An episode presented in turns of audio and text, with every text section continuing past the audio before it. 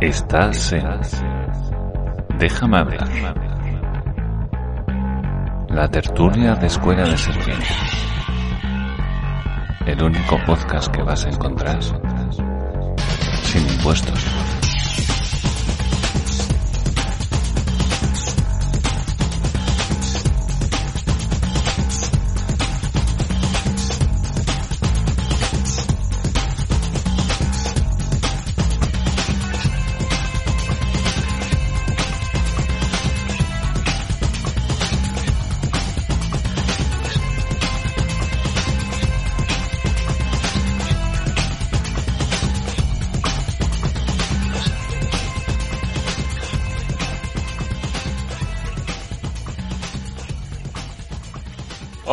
Y bienvenido a este capítulo número 17 de la tercera temporada de Déjame hablar, el podcast de Escuela de Serpientes, el podcast liberal número uno en mi casa, donde la libertad y el respeto son requisitos indispensables para participar. Estamos los tres tenores. Por un lado tenemos a Santi, arroba multisanti en Twitter. ¿Qué tal, Santi? ¿Qué tal? Pues aquí, a ver si me dejáis hablar.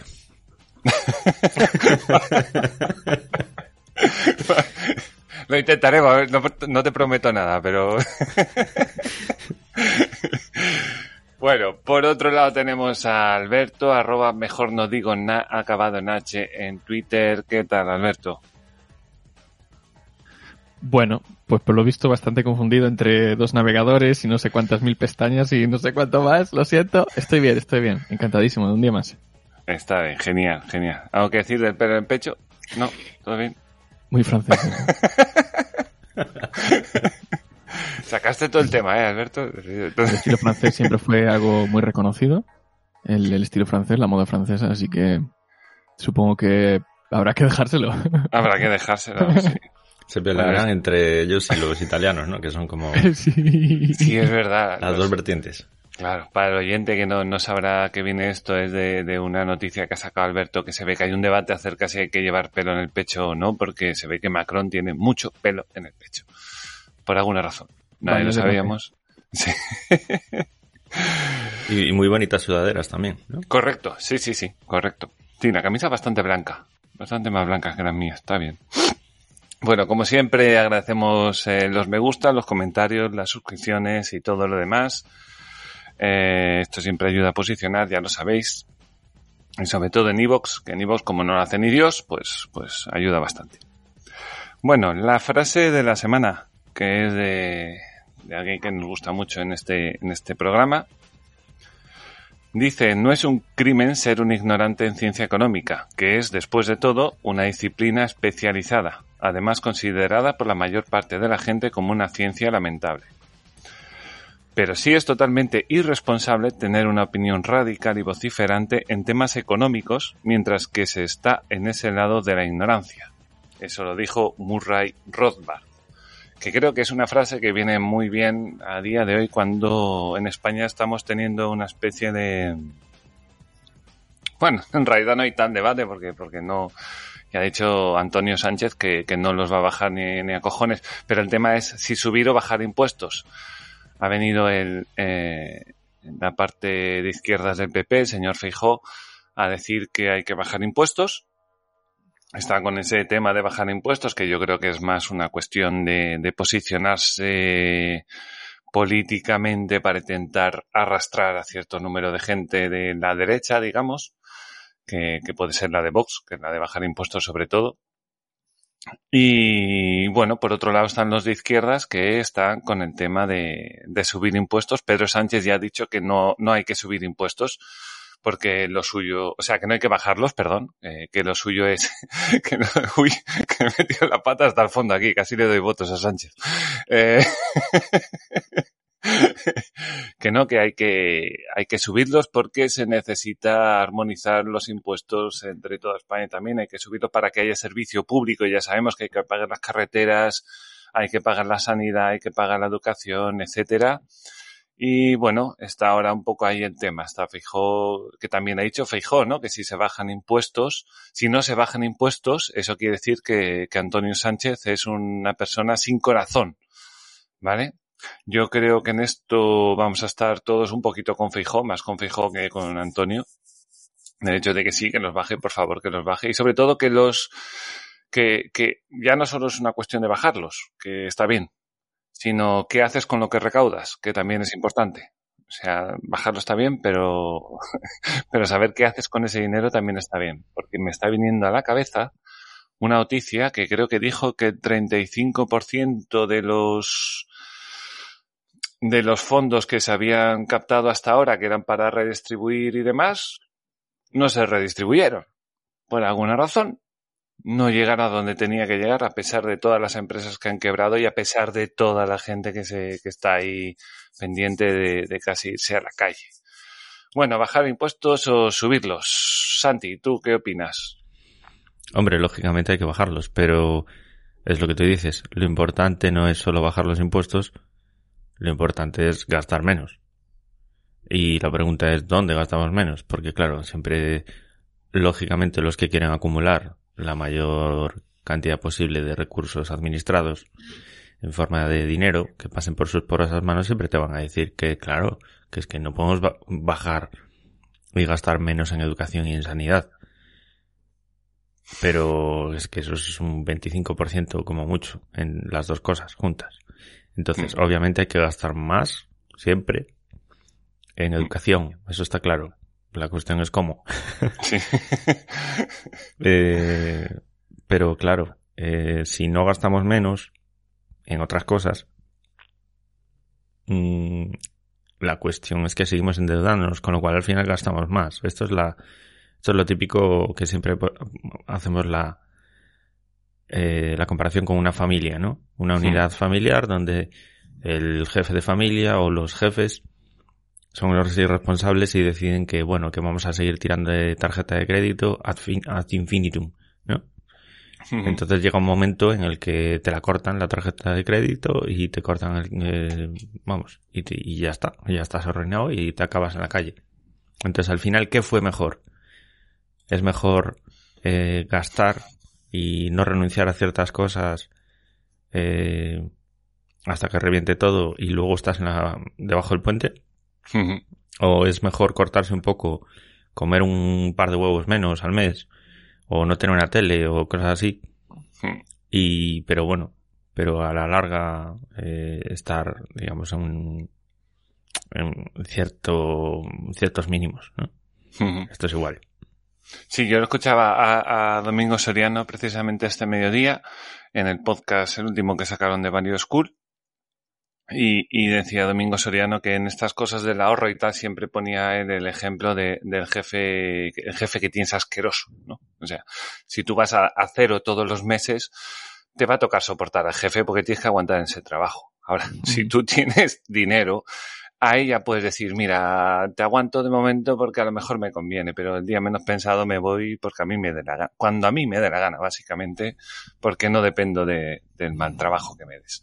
Correcto. Siempre hay que tener ese colchoncillo, ¿no? Hay que ir haciéndoselo hmm. para tener cierta capacidad de maniobra y cierta libertad.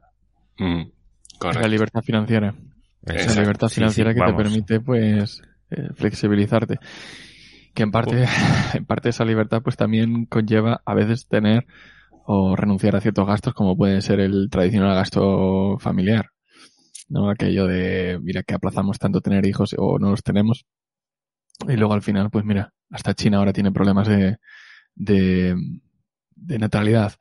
Pero eso de tirar de la tarjeta de crédito, que es una lección que debimos, y quizá lo hicimos, pero ya lo olvidamos, debimos aprender de hace casi 15 años ya, de la crisis del 2008. Eh, mm. Cuando luego, luego tanta gente se echaba las manos a la cabeza con, con desahucios y demás, eh, aquella falta absoluta de, de, responsabilidad y quizá de comprensión, como, como dice la frase que, que has introducido en este programa hoy, eh, falta de comprensión económica. Ya que el momento en el que nosotros creemos que, que, todo va a llegar, ¿no? Es decir, tenemos un grifo que, que tiene un, un, chorro constante y, no pasa nada si ahora me endeudo un poquito porque calculo que ese chorro, pues dentro de dos meses me va a dar para devolver lo que, eh, lo que me he endeudado. Y al final, pues teníamos a todo el mundo, pues, empeñando cosas, eh, oye, querían, empeñando, no, perdón, eh, comprando algunos elementos de, vamos a decir, entre comillas, lujo, depende de la, capacidad financiera de cada familia. Pero, por ejemplo, cuando salían aquellas televisiones grandotas de, creo que de aquella era plasma todavía, eh, que eran carillas, y, se compraban la televisión o se compraban cualquier, o el coche, pero claro, ¿con, con qué aval? ¿Con qué avalaban? Avalaban muchísimos con la vivienda. Y luego, pues los años siguientes empezamos a ver un montón de desahucios. Los bancos no querían las casas, lo que los bancos lo que querían era el dinero que se les debía. Correcto. Porque, la gente había asumido una responsabilidad sin, sin ser consciente de ello. Y no estamos hablando de ninguna estafa. Es decir, cuando tú firmas algo, debes tratar de ser consciente de lo que estás firmando. Sí que es cierto que luego hay otro tipo de contratos que son un poco más complicados, ¿no? Cuando vas a firmar un montón de papeles y al final se te puede despistar algo. Pero para eso ya tenemos algún, determinados sistemas judiciales que están ahí para velar de los supuestos engaños. Pero en este caso, no. Entonces, ¿dónde está el aprendizaje? Eh, ¿Dónde está, está, ese respeto a la tarjeta de crédito? Eh, no. y luego la, la sociabilización del, de las responsabilidades, la, la, repartición de las responsabilidades. Es decir, da un poco de rabia cuando igual tú sí eres responsable con lo tuyo, pero como vives en un sistema que tiende a repartir siempre eh, los daños, tiende a repartir las responsabilidades, al final tú estás pringando por, por los errores de los demás. Es decir, tú puedes ser súper super responsable, que como vives en un sistema irresponsable, y con una sociedad irresponsable, al final nunca vas a llegar ni de cerca a disfrutar del fruto de tus sacrificios. Sí, sí, efectivamente. Es que es tal cual lo has dicho, o sea, nos empujan a, a, infantilizarnos cada vez más y a socializar las consecuencias de esa falta absoluta de no solo de responsabilidad, sino de conocimientos básicos, ¿no? Y de y de bien hacer. Entonces, los, que se han preocupado de aprender eso por su cuenta, es lógico que no estén de acuerdo con, con, esa supuesta solidaridad impuesta. Sí, el tema sobre todo es el de las pensiones, ¿no? Como, como decían bien en este, en este podcast, eh, que decían, hombre, no es lo mismo que a ti te estén eh, obligando a formar parte de esta estafa piramidal, piramidal que son las eh, pensiones en España, ¿no? Que, que siempre se ha dicho esto de, no, tú estás pagando para que luego en el futuro te den una pensión, pero que no es para eso. En realidad tú estás pagando las pensiones actuales y que tú no sabes si dentro de 30 años va a haber alguien que te va a poder pagar las pensiones. Que he visto lo he visto en España, la cosa está muy jodida. Y bueno, por otro lado, si en vez de ser un sistema público como el que es ahora, si fuera un sistema privado, tú en base al ahorro, a tu propio ahorro, podrías aprovechar ese dinero que estás ahorrando para generar un interés dentro de ese dinero. Y ya no solo es que ahorres y luego tengas una pensión, sino que tienes tu patrimonio. Estás ahorrando para tu propio patrimonio, lo que tú vas a tener. Ahora mismo lo que nosotros estamos pagando para las pensiones no estamos teniendo nada. O sea, el dinero que se está yendo en el aire.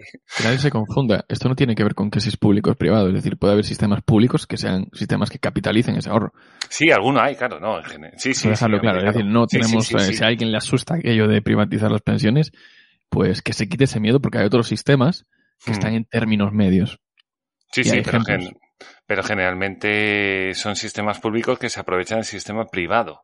Digamos, como en Chile te obligaba a tener un sistema de pensiones pero gestionado por empresas privadas que ganan dinero, ganando dinero con, con el ahorro de la gente. Que bueno, al final, quieras que no funciona, mejor o peor. A ver, yo dentro de lo que cabe veo mucho mejor. Me parece menos agresivo y menos eh, antiliberal que el Estado te obligue a capitalizar, ¿no? A, ese ahorro. Hmm. Y incluso que ese ahorro sea gestionado por el Estado, que ya me parece mal, pero pero no me parecería tan mal hmm. como el sistema de solidario que tenemos aquí, el sistema de reparto. Esto, esto es lo que peor me parece, es decir, por, por lo que tú dices, porque, porque es una injusticia social. Sí. Y aprovecho para, para recomendar una vez más el documental este de mi libro. No, el documental este de Ni es justicia, ni es social, que, que pone todo esto sobre la mesa bien, bien explicadito. Sí, sí. que es un documental maravilloso y que si no lo queréis buscar por YouTube y demás, lo tenéis en un mordisco por ahí bien, bien bajado en MP3 y subido en canales con serpientes en la parte de mordiscos. Bueno, pues muy bien, pues ah, dime. Yo quería decir una cosa más, que a lo hmm. mejor se nos escapa, porque claro, estamos hablando de sí, bajar el gasto, bajar impuestos, hmm. subirlos, lo que sea. Ya, pero hay otra cosa que probablemente, en mi opinión, será la que ocurra, y es que te bajarán impuestos y te los subirán por otro lado, para recuperar esa recaudación. Es decir, que es lo que se hace siempre en España, todos los gobiernos. Te lo quitan de un lado y te dicen, uy, qué bueno el gobierno, te vamos a regalar 20 céntimos por litro de combustible y te vamos a bajar los impuestos del no sé qué, no sé cuánto, y a las mujeres y a los niños y a la... Sí. y, todo esto. Y luego por otro lado te lo sacan subiendo otros por otro lado. Correcto. sí, sí, sí, No es bajar impuestos. Sí, sí, no hay que fiarse del PP porque... No hay que fiarse de nadie. Correcto. Nunca hay Ni de los que aún no han llegado. Exacto, exacto.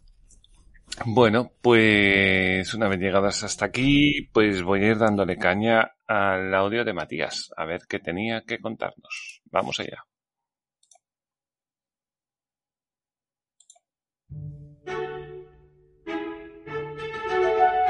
El Rincón de Matías, el lugar donde tú tienes la última palabra.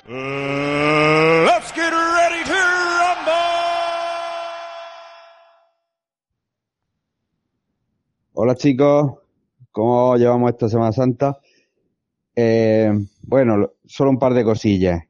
Eh, primero, con dos cojones y un palito, Antonio, Pedro, Sánchez eh, ponen un tuit que cumplimos, que los datos de, de los precios de la energía, vamos, geniales si descontamos la inflación. Es un buen momento para darse una vuelta por el Twitter y ver la cantidad de chistes que se le hacen. Yo estoy gordo, pero si le descuento la inflación estoy en mi peso ideal y de ese estilo. En fin, muy entretenido. Luego, hoy jueves, eh, cuando mando esto, eh, Telecinco estrena la, la, serie de del presidente de Ucrania, este Zelensky, la serie aquella que hacía de presidente de, de Ucrania, que lo hizo famoso y lo llevó a, a final ser presidente. Eh, en fin, es Telecinco y, y es el mercado, amigo, es el mercado. Y vale, y lo otro, una cosita, es más local. Pues que aquí en la región de Murcia están preparando para el año que viene, 2023, en las tres principales ciudades de Murcia, otras vendrán después, que son Murcia, Murcia capital, eh, Cartagena y Lorca, ya están preparando eh, las zonas de exclusión por contaminación. Dicho otro paso, eh, el Madrid Central, el Murcia Central, Cartagena Central, Lorca Central. Ya sabes, zonas donde no se puede circular porque la contaminación. Si recordáis, yo llevaba alguna, eh, bueno, hace ya tiempo, ¿no? Que de vez en cuando decía, oye, me encontré un cartel de este en la autovía que ponía que la alta contaminación, no circular por el centro de Murcia, uh, ¿hacia dónde va esto? ¿Hacia dónde va esto? Pues mira, pues va esto. no se puede circular con vehículos de tal y de cual. Sé de un caso de un tipo que, con una berlina, 3.500 de gasolina, ¿sabes? Un coche guapo. Que se dejó 700 euros en el taller eh, adaptando ese vehículo a, para gas, ¿vale? Entonces le puso una botella de gas eh, recargable, ¿no? Que es como, está oculta por ahí, es como una especie de camping gas, para que tenga una idea, ¿vale? Una bombona pequeñita, no se ve y pues todo lo que necesita para, para que llegue al motor y que más gas. No sé, no sé cómo funciona, no sé si, si lleva alguna especie de, de intercambiador, pues ahora, ahora gasolina, pues ahora gas, no sé qué tal. Conclusión, 700 pavos, pasa el ITV y ya puede andar por Madrid Central y por donde salen los cojones, ¿vale? Y tú vas con, con yo qué sé, con un Fiat, un Opel Corsa 1200 de gasolina, por ejemplo, que gasta como unos 5 litros, 5 litros y algo, pero no puede andar. ¿eh? En fin, cosas chulísimas. Venga.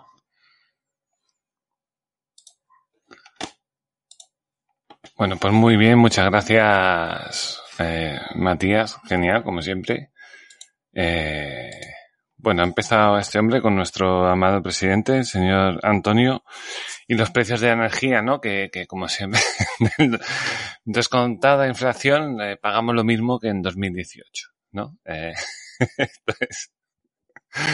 es decir, descontando lo que pagamos de más, pagamos lo mismo.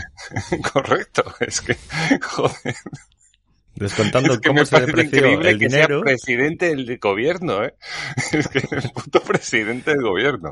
Es en plan, la, la, inflación sube mogollón por los precios de la energía principalmente. Claro. Pero claro, si descontamos lo que ha subido la inflación por los precios de la energía, los precios de la energía son los mismos. Sí, sí, sí. Es que es un crack, tío. Es un genio. Sí, y además lo que sube es por la guerra de Putin. Aunque haya subido hace dos desde hace dos años, realmente ha sido la guerra de Putin. Es la verdad, señorías, es la verdad, es la verdad. me parece, me parece, me parece increíble. Que, que bueno, que, que es que, y no le van a hacer una moción de censura a alguien que tiene, fíjate que Rajoy tenía sus frases, eh, pero era más de fruto de la improvisación, de la copita de más, que tú dices medio así, ¿no? Pero, pero lo de este hombre se va a una entrevista y lo dice seriamente y lo repite en el Congreso y no tiene vergüenza ninguna. Yo no he visto ponerse Si quieres se lo repito diez veces. Sí, sí. Como decía él. No, vamos a pactar. Pactar con Bildu, ¿no? Era con Bildu. pero por lo menos yo voy a romper una lanza a favor de Rajoy, que lo odia a muerte, pero por lo menos, por lo hmm. menos, desde un punto de vista gallego, a lo mejor es eso, que yo lo entiendo porque también somos gallegos, ¿no? Correcto.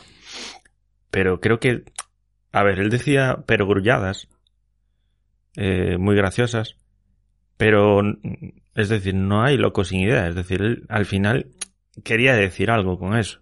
O sea, era completamente intencional. Sí, sí, sí.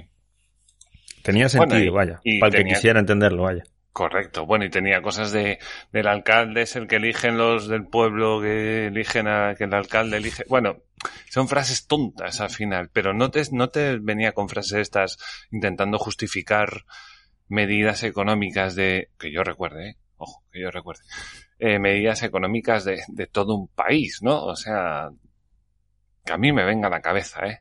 O sea, yo todo lo que recuerdo de Rajoy son frases así de, de borrachera de 3 de la mañana. O sea, no, no de mucho más. Pero bueno, sí, los precios de la energía, que bueno, está bajando, ¿no? Creo que estaba hoy a 111 megavatios hora, que estaba la gente diciendo, oh, está remontando un poco cuando ya es el doble del año pasado. O sea, yo no entiendo Gracias, un, gracias un euro desde ayer, dice, ha subido un euro desde ayer. Digo, joder, bendito fuera el euro de hace un año, ¿no? Pero hoy estamos así. Y, y aún así andamos con lo de los impuestos para arriba y para abajo. Eh, y lo de la energía vamos a ver cómo se pone porque va a estar va a estar divertido como Putin se ponga un poco tonto aunque está ganando mucho dinero con esto pero aunque se ponga Putin ha salido no sé si lo habéis visto ha salido diciendo en un vídeo hmm. eh, que, que la estrategia de las sanciones económicas y esa guerra rápida económica no había funcionado, había sido un fracaso y... Correcto. Vamos, que nos podían dar mucho por el culo. Sí. Sí, sí, bueno, también salió Oscar Vara, que ahora mismo es el, un mm. poco de los que están top ahora en YouTube, que ha como renacido, que ya, ya estaba haciendo podcast y demás de antes y ahora de repente ha explotado otra vez. Y bueno, ya hablaba de los ingresos de Rusia, creo que en un vídeo ayer o así, y creo que estaba ganando voy a decir un poco de, memoria, no sé si ganaba como entre, yo qué sé, cinco mil millones o algo así en gas antes y ahora se está poniendo casi en diez mil millones con gas. O sea, que está ingresando una barbaridad Rusia. Y, y bueno, va a seguir ahí. va a seguir ahí. Pero bueno, el tema de la inflación. El tema de la inflación también creo que viene un poco eh, con esto de, de, de, lo que hablábamos antes, ¿no? Que decía Mur, eh, Murray Rothbard, ¿no? Lo que hablábamos de, de, los conocimientos económicos de la gente de a pie. Que la gente escucha eso y no se son, y no, no le parece raro. Dice, bueno, sí, tiene razón, no es verdad, le quitas la inflación y, y es más o menos lo mismo, pero se queda así en plano. No, no vale, no vale para nada. O sea, no hay, debería haber manifestaciones a miles por todo España pidiéndole a Sánchez que se fuera de una puta vez del gobierno. Creo yo. Creo lo que debería haber son manifestaciones pidiendo su cabeza. Correcto. una pica. También. Pero bueno, no vamos a ponernos por ahí. Pero bueno, como que a la gente eh, eh, le da igual, hace gracia y sigue su vida. y sigue su vida y le da exactamente igual. Tú, Alberto, ¿cómo lo ves? Tampoco es que haya otros partidos políticos que estén aprovechando esa supuesta necesidad del pueblo de, pedir su cabeza. No, pero es que ni, ni un pequeño gesto. Mientras que lo mismo, cuando es, cuando es la derecha la que gobierna y, resulta que la izquierda la que tiene que hacerla, a la mínima ya estarían organizando algo. Y ahora no, no, no sé por qué, quizá porque saben que no, que no van a conseguir nada o simplemente quizá porque les falta iniciativa o la verdad es que no lo sé. ¿Será que la derecha no sabe montar manifas? Puede ser que no sepa montar manifestaciones, la verdad, no, no lo sé. Eh, yo, yo, soy una de las personas a la que le daría mucha pereza. Digo, yo tengo mejores cosas que hacer que andar manifestándome por ahí, pero sí que es cierto que llega un punto en el que, en el que ya no vas, no das más de ti. Y aunque la gente entienda que, perdón, aunque la gente entienda de una forma equivocada frases como esa de, al final estamos pagando lo mismo por, el, por la, por la gasolina. Hmm. También entienden que, que el salario ya no les de, ya no les da igual que antes, porque sube todo, pero su sueldo no. Ahora bien, ¿a, quién responsabilizan de que sus salarios no... Eh, esa, esa, es la pregunta para mucha gente. ¿A quién le echan la culpa de que sus salarios no se hayan ajustado con la inflación?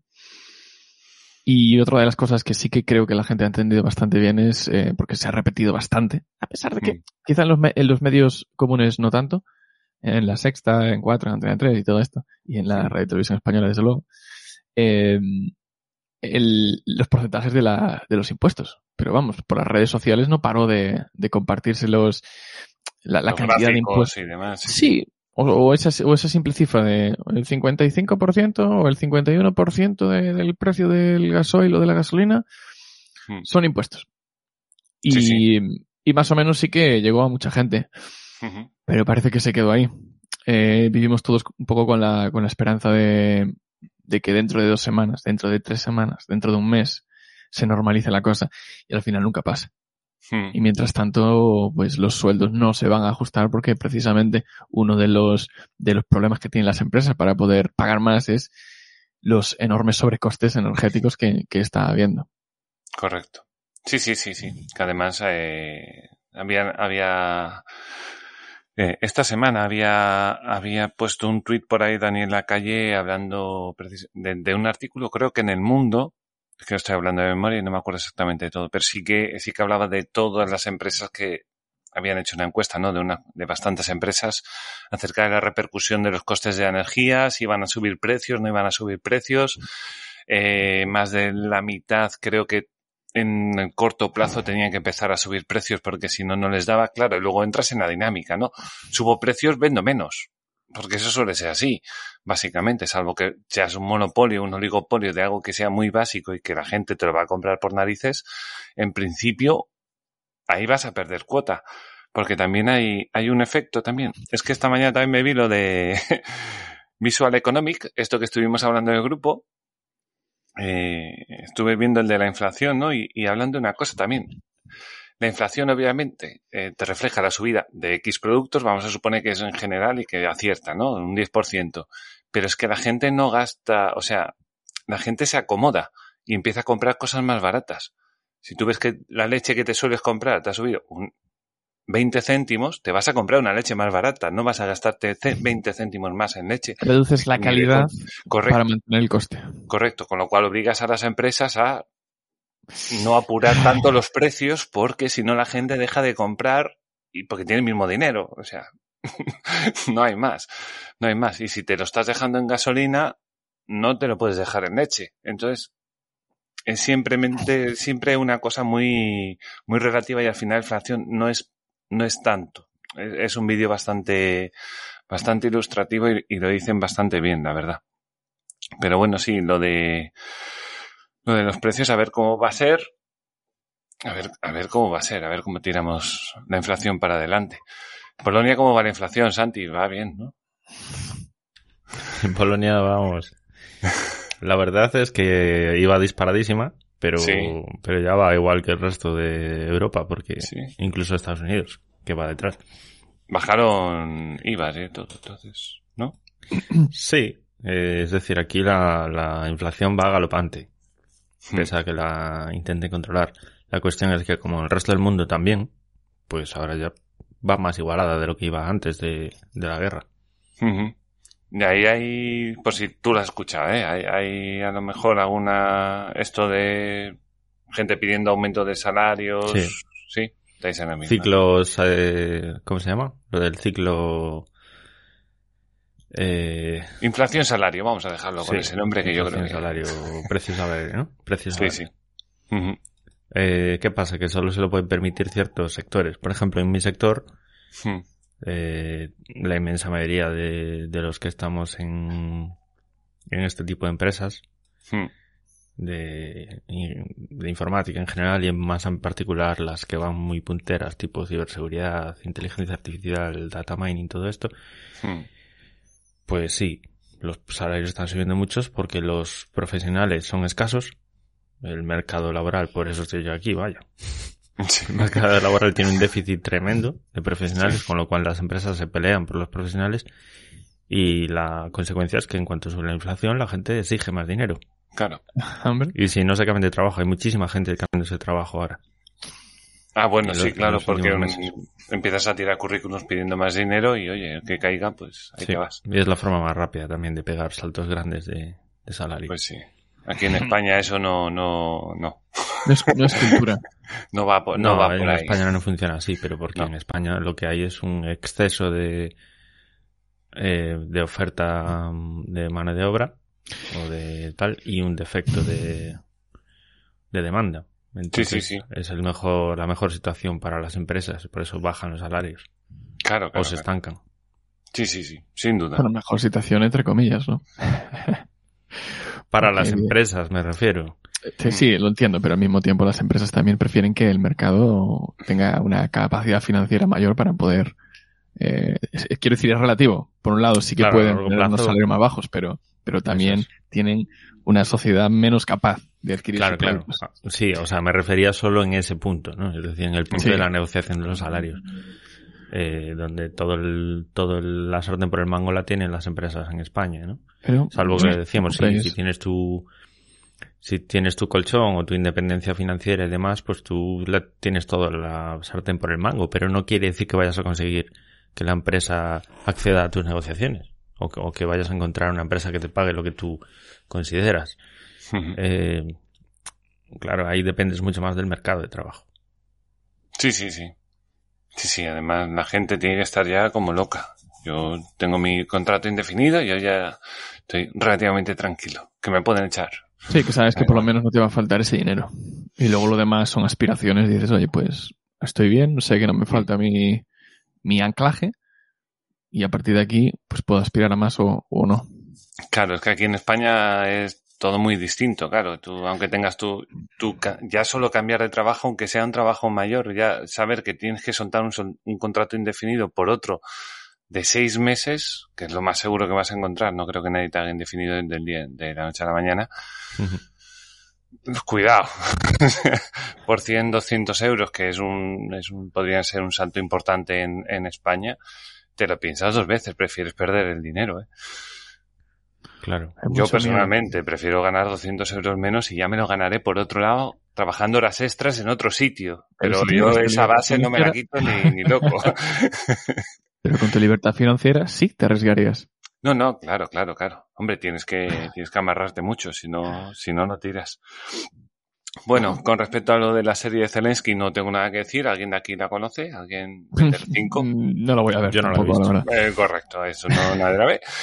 Y sobre las zonas de exclusión por contaminación, eh, ¿sabéis algo de esto? Que también he visto que es para municipios de más de 50.000 habitantes, que creo que son bastantes en, en, España, son unos cuantos. municipios de más de 50.000 habitantes. Pero sin embargo estamos hablando de ciudades, ¿no? Sí, las ciudades son más de 100.000, puede ser. Que tú no vas a excluir un municipio entero. Eh, entonces no creo que funcione así. Debe ser cuando hay un núcleo poblacional con una densidad relativa. Y será igual que en otras ciudades. Sí, supongo que, supongo que es a partir de, como tú dices, ¿no? En función de densidades y en función de, tal, no, Aunque yo incluso lo, ampliaría, es decir... Mm, a parroquias, ¿no? Como hacen ahí en Galicia. No, explico, explico. explico. Normalmente hay, hay, cuando son zonas eh, donde, zonas secas o donde llueve poco, porque la, lluvia lo que hace es limpiar la atmósfera. Hmm. Limpiar la atmósfera para ensuciar otras cosas. Pero bueno, la atmósfera la limpia. Entonces, si vives en una zona, en una región donde las lluvias son más escasas, eh, también se puede, se podría eh, repartir o distribuir según la estación. Por ejemplo, eh, zona exclusión, sí, mm. pero durante la temporada de verano, porque hay lluvia escasa. Mientras que en invierno, si hay lluvia y limpia la atmósfera, no sería necesario. Bueno, eso lo, hacían en Madrid, ¿no te acuerdas? Que decían cuando había alta alta concentración de. Había los carriles. Sí, cerraban zonas, yo que sé. Sí, esa es, esa es una. Y luego tenías la, la central, la de Madrid Central. Entonces depende cómo sea el sistema. Pero quiero decir, eh, porque aquí hay una tendencia a, hacer este tipo de cosas, pues yo no sé si de cara a la galería, sin tener en cuenta, pues factores, voy a decir científicos, eh, factores lógicos. Entonces, es posible que el caso sea el mismo. Vamos a instaurar aquí en, estas ciudades grandes, pues este, esta zona de no vehículos, que por cierto esa es otra. Si tú te puedes permitir comprarte un vehículo de última generación, pues con unas tal, eh, unas emisiones mínimas o, o te puedes permitir el, gasto en cambiar el motor eh, por uno de gas o, o, de hidrógeno, ahora que dicen que los, motores de diésel pueden ser hidrógeno, si tú tienes, si te puedes permitir ese, ese, entre comillas, lujo, pues entonces puedes acceder a ese, a ese privilegio, mientras que si tú eres pues un, un pobretón, pues te jodes y no puedes llevar el coche para adentro, ¿no? O las empresas lo mismo, que no, que, habría que verlo al detalle, pero imagínate que si tú tienes una, una empresa y tienes eh, furgonetas y tienes que andar repartiendo por locales, pues resulta que si no pones tus furgonetas a punto con esos, esos requerimientos de, de combustión, pues no puedes ir a trabajar. Y todo es lo mismo, jodes, joderías, estoy hablando de supuestos, joderías a, a los negocios que anden un poquito más ajustados y, y al final son políticas que muchas veces van de la mano de los mismos grupos políticos, eh, grupos políticos que, que hablan de, este, de estas zonas de exclusión, de la contaminación, y al mismo tiempo eh, van con otras políticas de, ataque al, al, rico y, y, y, ayudar a los pobres, y al final lo que, están, lo que estarían consiguiendo, de nuevo, estoy hablando de supuestos, lo que estarían consiguiendo es lo contrario, es decir, vamos a dar privilegios a la gente que tiene, que se lo puede permitir, que tiene una capacidad financiera potente, y a aquellos que no tienen esa capacidad potente vamos a, pisarles la cabeza lo más que podamos. Sí, yo estuve viendo por ahí que, que están, están eh, subiendo las empresas que se dedican precisamente a cambiar motores. O sea, había que, que, la gente está empezando y dice, mira, yo tengo mi coche y, y hombre, no me jorobes, no, no me voy ahora aquí a, a, a ponerme a, a, a, comprarme un coche nuevo, joder, que los coches nuevos cuestan, cuestan una pasta. Eh, y, bueno, está bien. Oye, que quien quiera montar una empresa me parece que está bien, ¿no? Eso es como el comprar oro, que salieron como setas de aquella. Sí, sí, sí, sí. Hostia, es verdad. Oye, que aún volverán ahora. Aún volverán ahora con otra crisis. O con crisis salen todas. Que fue cuando salió. Ya tuvo tiempo, ya tuvo tiempo, eh. lo gordo de la crisis, supuestamente lo gordo de la crisis ya fue.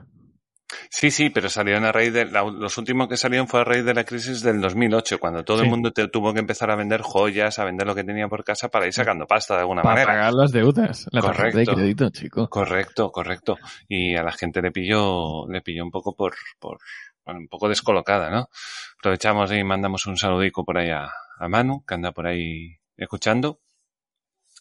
Y, y bueno, está bien, ¿no? Que, que a la gente donde... Bueno, está bien. Eh, también esto de la, que la gente se busque las habichuelas, ¿no? Y que de repente busque negocios donde ve la, la mierda del, del Estado y dice, no, pone una... Va, venga, vamos nosotros aquí a, a darles por saco y vamos a, a, crear una empresa para cambiar los motores y ponerlos eléctricos y tal y cual y, y luego a ver cuánto cuesta la electricidad, que ese es el otro problema. Claro, ya hay motores de metano. Yo había escuchado que había motores de metano, he visto, escuché que había motores de, de aceite. O sea, había. Hoy en día hay motores de muchas cosas, creo. Otra cosa que te dejen usarlo, porque luego la legislación es lo que es. Pero bueno, en principio para mover. O sea, con caballo no te dejan ir, eso es la hostia. ¿eh? Tú imagínate. Tú no puedes ir con una carreta con un caballo, no te dejan ir por mitad. No, no, no, no. Imagínate que, que todos los vehículos Hmm. O, voy a poner dos modelos diferentes de vehículos que hmm. tienen un sistema de, combustión totalmente diferente. Uno funciona pues tradicional a gasolina y otro funciona, qué sé yo, con zanahorias, ponle. y que realmente están consumiendo la misma energía. La misma energía como, como tal, energía. Solo que uno, pues, consume un litro de, gasolina y otro, pues, consume, pues, no sé cuántos kilos de zanahorias. Al final, son otros factores los, los que determinan que eh, te, te cueste más o menos para el mismo consumo de energía. Y uno de esos factores al final son, son, son los, eh, los, los propios impuestos. Hmm. que el propio Estado es el que varía en, gran medida. Bueno, hay muchos otros factores. Lo que, lo que varía en gran medida si nos conviene utilizar uno u otro eh, medio de energético. Y lo peligroso es que ahora haces una modificación para adaptarte a eso, pero el día de mañana igual da un volantazo de las mismas formas que pasó con las políticas del diésel. Hmm. Que no fue tan duro, pero podría haber sido peor. Hmm. Y entonces casi hasta da miedo meterse a hacer una modificación de estas, porque nunca sabes por dónde van a salir. Claro. Y tú no sabes dónde se va a estabilizar, por ejemplo, el precio de la electricidad. O sea, que a lo mejor antes, quién sabe, si la estábamos pagando demasiado barata y resulta que el precio real es, más alto o te meten más impuestos y ya no es un claro, resulta que ahora que es un 80% son impuestos de la electricidad y te sube el pues precio. gasolina? No puedes, porque no puedes entrar en la ciudad con el coche. Tenemos tres, cuatro motores diferentes en casa, ¿no? Aparcamos el coche en el garaje, sacamos un motor y metemos otro. Vehículos modulares. Sí, hostia, pues casi que sí, ¿eh? No, bueno, sí, o, yo qué sé. Al final la gente pues se busca un poco la vida, ¿no? Se acabará la gente, se, junta para ir todos en el mismo coche. Eh, bicicletas. bicicletas, ahora, ahora las... Ay, ¿cómo se llaman? Las... Ay, me saldrán los patinetes estos con mango, que no sé cómo se llaman. Los scooters, los patinetes siempre tienen mango, ¿no? ¿Cómo? No, los patinetes, no. Los skates, digo, los... Ah. ¿Sabes lo que digo, no? Eso que se llama ahora. Que ahora scooters se llaman, ¿no? Se llaman scooters, no, pero eso son las Vespas y eso, ¿no? Bueno, eso son las motos scooter. Ah, vale. Yo creo que los patinetes scooter, esos son los que tú dices, ¿eh? Sí, es el patinete eléctrico. Pues igual sí, Manu, a lo mejor se llama patinete y me estoy patinete monopatín, realmente, ¿no? Monopatín. sí, sí, puede ser, puede ser. Hay otro tema que de todos modos nos olvidamos. Por ejemplo, eh, no solo las restricciones a los coches de combustión en los centros de las ciudades y cosas así mm. van a ser o, son ya un problema. Eh, la gente se pasa, por ejemplo, al eléctrico o al coche de gas hmm y no se dan cuenta de que algún día van a empezar a oír los mismos problemas o distintos problemas, pero el, mismo problema de restricciones de acceso en otros lugares. Por ejemplo, cuando de repente vea que no puede entrar al, campo, eh, al parking, porque, uy, no, es que tiene usted un depósito de gas en el coche, con lo cual no puede aparcar aquí dentro. O Vaya, no, me, no se puede meter usted en el Eurotúnel para ir de Calais a, Dover hmm. porque su coche es de gas o porque su coche tiene no sé cuántas celdas de batería eléctrica y es inseguro. Entonces ahí va a ser muy gracioso, a mí me va a hacer muchísima gracia personalmente eh, ver que mucha gente se compra eso porque por, por los medios, ¿sabes? Porque la propaganda que toca de moda y se cambian de coche o, o, invierten una pasta ¿no? en adaptar su coche para ir al centro de la ciudad y luego cuando lo tiene al poco tiempo empiezan a darse cuenta de las restricciones que tienen precisamente por haber hecho eso, ¿no? Sí, sí, esto es muy, claro, lo que siempre decimos, ¿no? Está en manos del político de turno que le toque, que tome la decisión que él estime. Que esto, que esto es un poco así, yo voy a hacer como mi novia y tiro de Vespa es lo suyo. Te compras una Vespa pequeñita que consume muy poco, que no, que no emite prácticamente nada y, y llenas el depósito y tienes ahí para mes y medio, la verdad. Pero bueno, que dice Manu no va a poder pasar porque el salpicadero es de plástico y eso mata a los delfines, correcto. Pásate. bueno, claro, ahí, ya podemos estirar el chicle del, del buenismo y de la regulación hasta, hasta el infinito, ¿no? Pero, Pero estas regulaciones ya existen en muchos sitios y existen por una buena causa. Es decir, una cosa, las, las, las restricciones políticas eh, de porque me lo saco yo del culo y me sale a mí de los eh, mismísimos. Eh, y otra cosa es los temas ya de lógica, es decir, cuando empiecen a volar edificios por los aires porque ha explotado un coche de gas, de gas y tres más que estaban a su alrededor, o cuando se incendie un coche eléctrico en un centro comercial y, arda media planta del parking o lo que sea, durante 16 horas, pues empezarán a haber muchas más restricciones, como las que ya hay en muchos sitios, insisto. Sí, bueno, eso, es, por, es por temas lógicos, es decir, no vamos a ir por ahí ahora de repente exponiéndonos a, a volar por los aires, ¿no? Simplemente para, por ecologismo. Porque un incendio, pues es bastante menos ecológico que, Bastante menos, sí. Que consumir gasolina, ¿sabes? El motor de, hidrógeno también era algo inestable, ¿verdad? ¿No? O por lo menos... El motor en sí, no. Lo que es el problemático es llevar el hidrógeno. El depósito de hidrógeno. Claro. Ah, también hace pum. también puede hacer pum, efectivamente. Bien, bien, bien. Bueno, el de gasolina también puede hacer pum, ¿no? Hombre, sí, pero a ver, estamos hablando de una tecnología que está eh, muy, muy, muy probada. Estamos viendo coches de competición, eh, vamos, meterse tremendas leches y hoy en día prácticamente jamás se incendian. Y en los de calle mucho menos, claro. Hmm.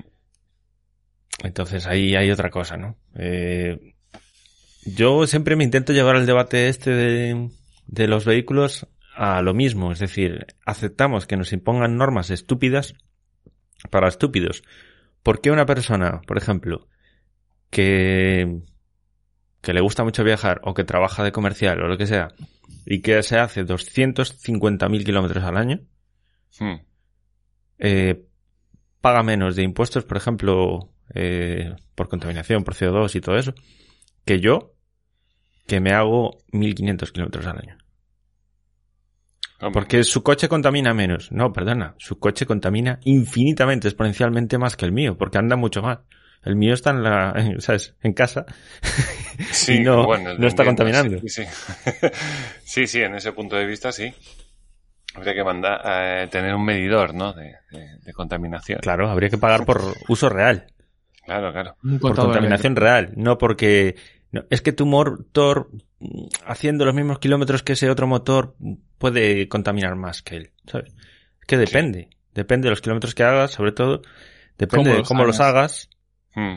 Porque bueno, eso es como lo que no tenemos coche y pagamos auto, y pagamos las carreteras, ¿no? Exacto. Es, exactamente lo mismo. es socializar lo que decía Alberto antes. Hmm. Socializar los costes eh, estúpidamente. Y la gente aplaude. Ya no es que no se queje o no salgas a la calle a, quemar contenedores, es que encima mucha gente lo aplaude. Sí, sí, sí. Que si lo aplaude el tío ese que hace 200.000 kilómetros al año, pues lo entiendo, porque a él le interesa. Entonces, pues claro, pues que se joda el resto y yo me beneficio. Pero que lo aplauda a todo el mundo, los incluidos los principales perjudicados, por ejemplo, los que no tienen coche o los que no sé. Sí, es curioso, ¿verdad? Es, curioso, es curioso. Pues sí, pues, pues nada, el tema del ecologismo y lo de siempre, ¿no? Que al final, eh, además el tema del ecologismo, que no es una cosa española, que es una cosa mundial, se entiende, ¿no? Porque, o sea, que, que un país en particular se dedica a ser mega ecologista tampoco va a conseguir nada. Si luego cuando tienes a que tienes, que es básicamente China, emitiendo como si no hubiese un mañana, quemando carbón como si no hubiese un mañana, con los coches como les da la gana, igual que la India, con los coches, que me parece bien. Bien. Sí, haciendo unos atascos tremendos. Correcto. Es lo que más contamina, el atasco en sí. Y los atascos se, se sabe cómo se solucionan. Sí, sí. Otra cosa es que haya voluntad.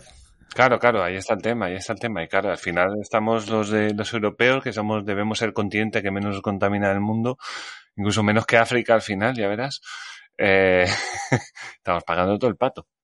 Pero bueno, es, eh, es lo que nos toca ahora mismo, como decía, como dice María Blanco, ¿no? Que dice, votasteis gestos y tenéis gestos. Pues ahí está. Ahí está el tema.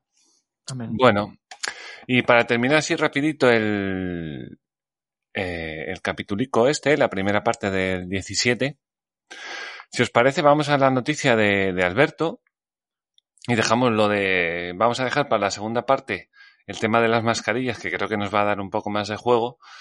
Y vamos rápidamente a, repasar un poco esta, esta noticia que viene a raíz de un, de un tuit de, de la ministra de Igualdad, eh, la señora, la señora Montero. ¿Lo quieres decir tú, Alberto, que tú lo tienes un poco más... No, no, por favor, por favor. Por favor, ahora, madre mía, voy a buscar el tuit de Echando Leches. No, lo tengo delante. Eh, sí, sí, lo tengo delante. El tuit de Irene Montero dice, lo, bueno, dice ella lo siguiente. Hemos creado una herramienta de valoración de puestos de trabajo que permite detectar y corregir las desigualdades retributivas entre hombres y mujeres, para que trabajos de igual valor se paguen igual. Hmm.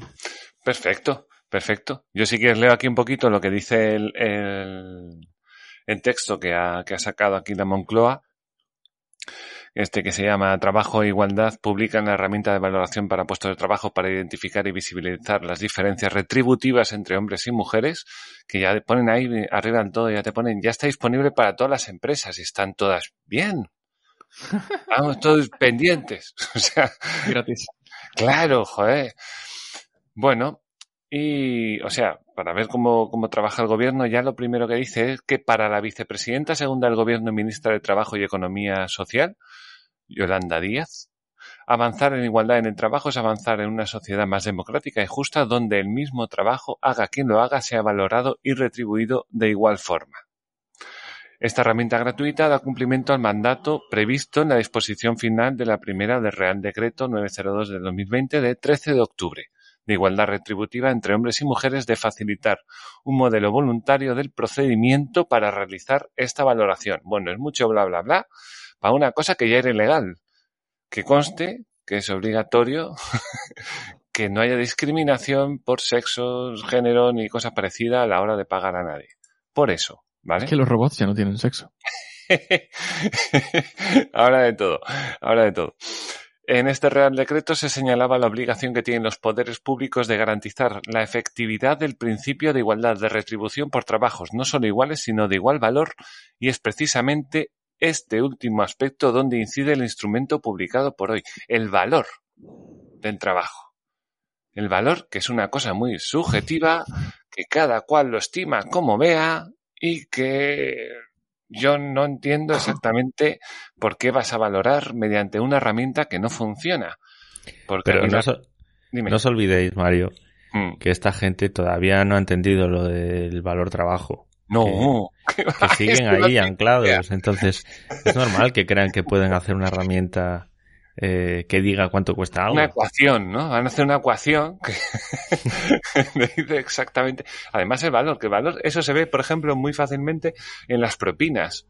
Yo puedo ir al mismo sitio dependiendo qué camarero o camarera o quien sea que me atienda, le puedo dejar más o menos propina o no dejar propina. Y eso es una cosa mía. Y eso va aparte del salario. No solo, no solo tuya, sino que depende de tantos factores. Por ejemplo, pongamos lo del bar o lo del restaurante, ¿no? Mm. Eh, hay 20 mesas.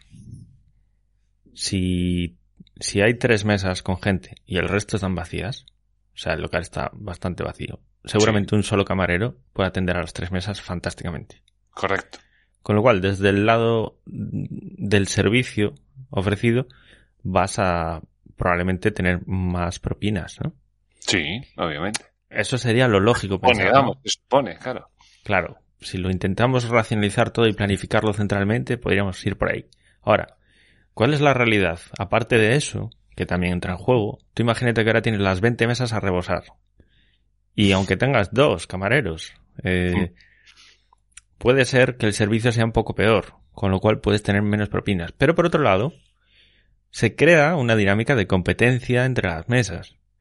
Hmm. Y si tú a tu camarero le ves que las cosas que tú le pides, eh, oye, nos puedes traer esto rápido, tenemos prisa, no sé qué, y te lo hace, va a haber más, más eh, posibilidades de que te deje una propina o una propina mayor.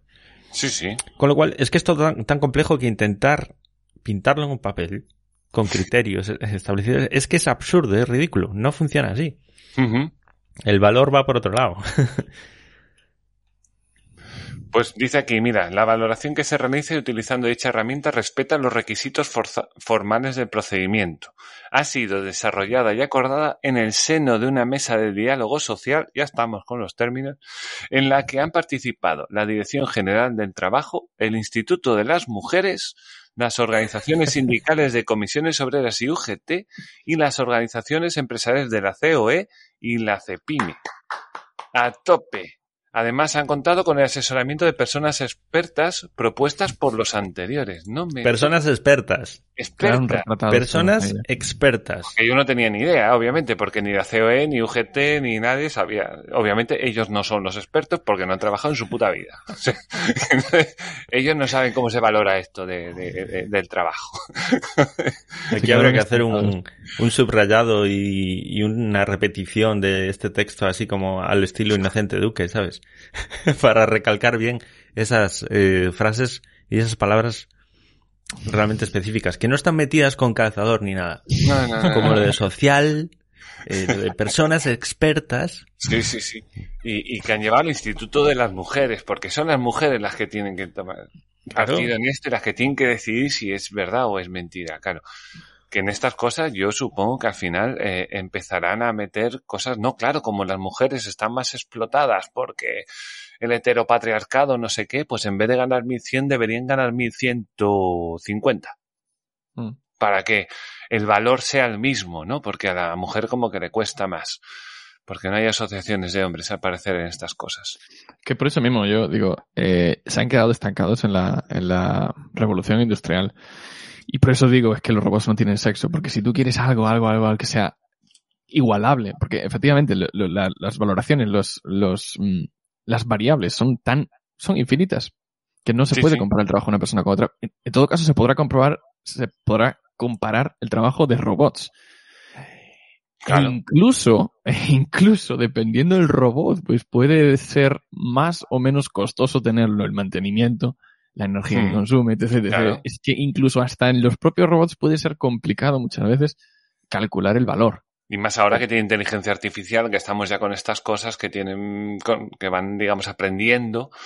Entonces va a ser todo mucho más, complicado. el robot más listo que otros luego dice, no, es que este al final sí, claro, al final sí, claro, claro, hombre, eso se ve, por ejemplo, en los chats. ¿Te acuerdas que alguna vez hemos hablado de, de los bots? Claro, hay chats que son mejores y peores, aunque hay chats de todo tipo, pero bueno, la inteligencia artificial de cada bot es el que te va a dar realmente el valor. Y bueno, ¿qué dice aquí Manu? Que dice que si hablas idiomas y haces que los extranjeros se sientan cómodos, es comunicativo, ahorras tiempo organizando mejor los viajes. O eres más guapo.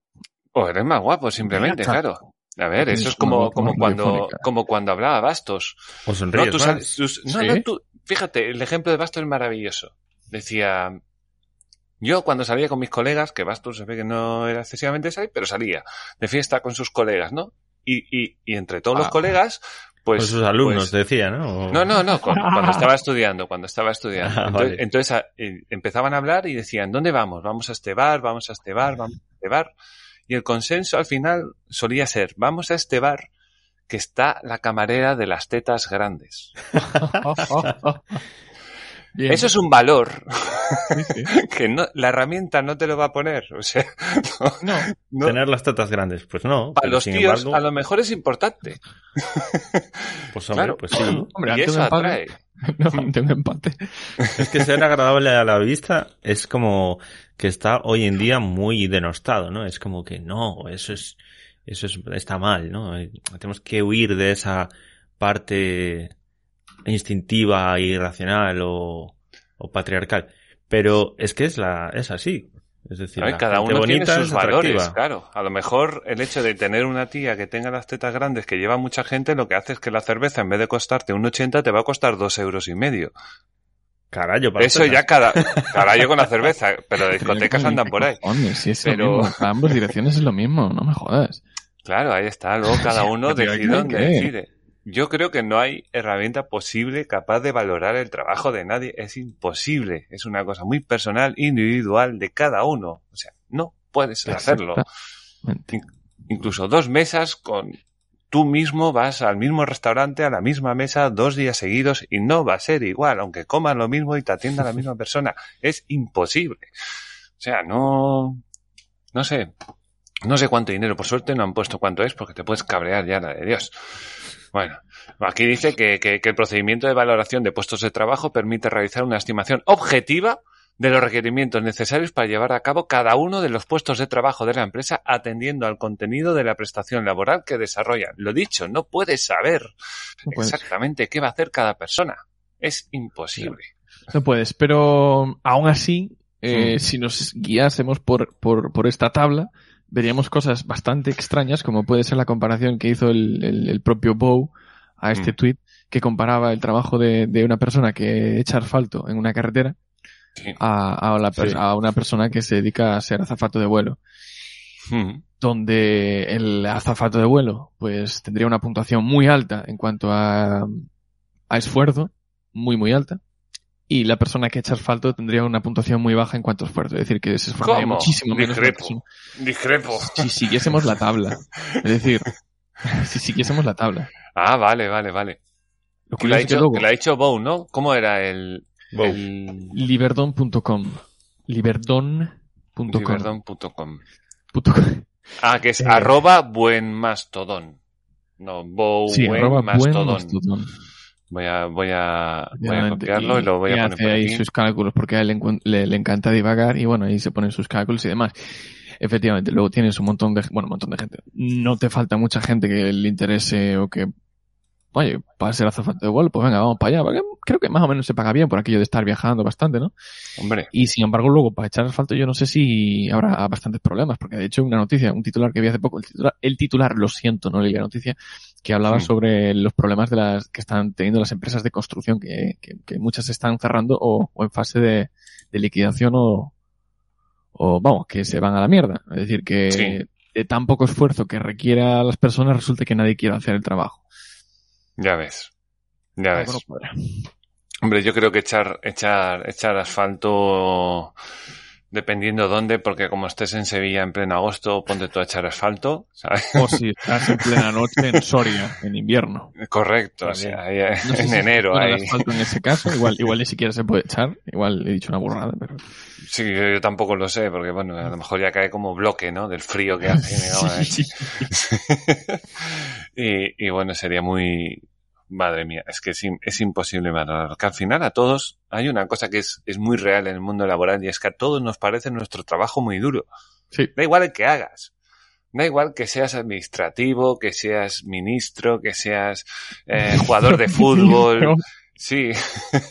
que seas lo que seas, siempre tu trabajo te va a parecer duro. Siempre. Especialmente si eres eh, ministro. Sí, sí, sí, porque... o ministre. Ministre, correcto. Sí, sí, al final, o sea, eh, el valor del trabajo, lo dicho, ese gran, ese gran fallo en, en la teoría socialista, que bueno, que al final echa abajo todo. Bueno, pues nada, yo creo que ha sido un buen colofón, ¿no? Al, al capítulo de hoy, a esta primera parte de, del capítulo número 17. Eh, lo primero voy a dar las gracias al oyente por llegar hasta aquí. Una horaza. Muy bien, muchas gracias. No te olvides de darle al like ahora que nos estamos despidiendo. Ya dejas todo, le das al like y, y dejas un comentario. Dices, y cabrones, o lo que tú veas. o un punto y coma, también se puede dejar. No, no hay fallo. Eh, por otro lado, gracias a los que se han pasado por el directo. Más que nada Manu, que es el que se ha pasado por el directo. Eh, Y bueno, muchas gracias por supuesto también a, Alberto, arroba mejor no digo na, acabado en H en Twitter. ¿Alguna cosita más? Gracias, gracias, gracias, gracias. Muchas gracias. a Santi, arroba Montisanti en Twitter. ¿Alguna cosita más? No, nada más. Todo bien. Perfecto, yo soy Mario, la cuenta de esto es arroba de e barra bajas serpientes. Y nada, lo dicho, a suscribirse, a darle al like y nos escuchamos en la segunda parte dentro de un par de días. Chao, chao. Adiós, adiós.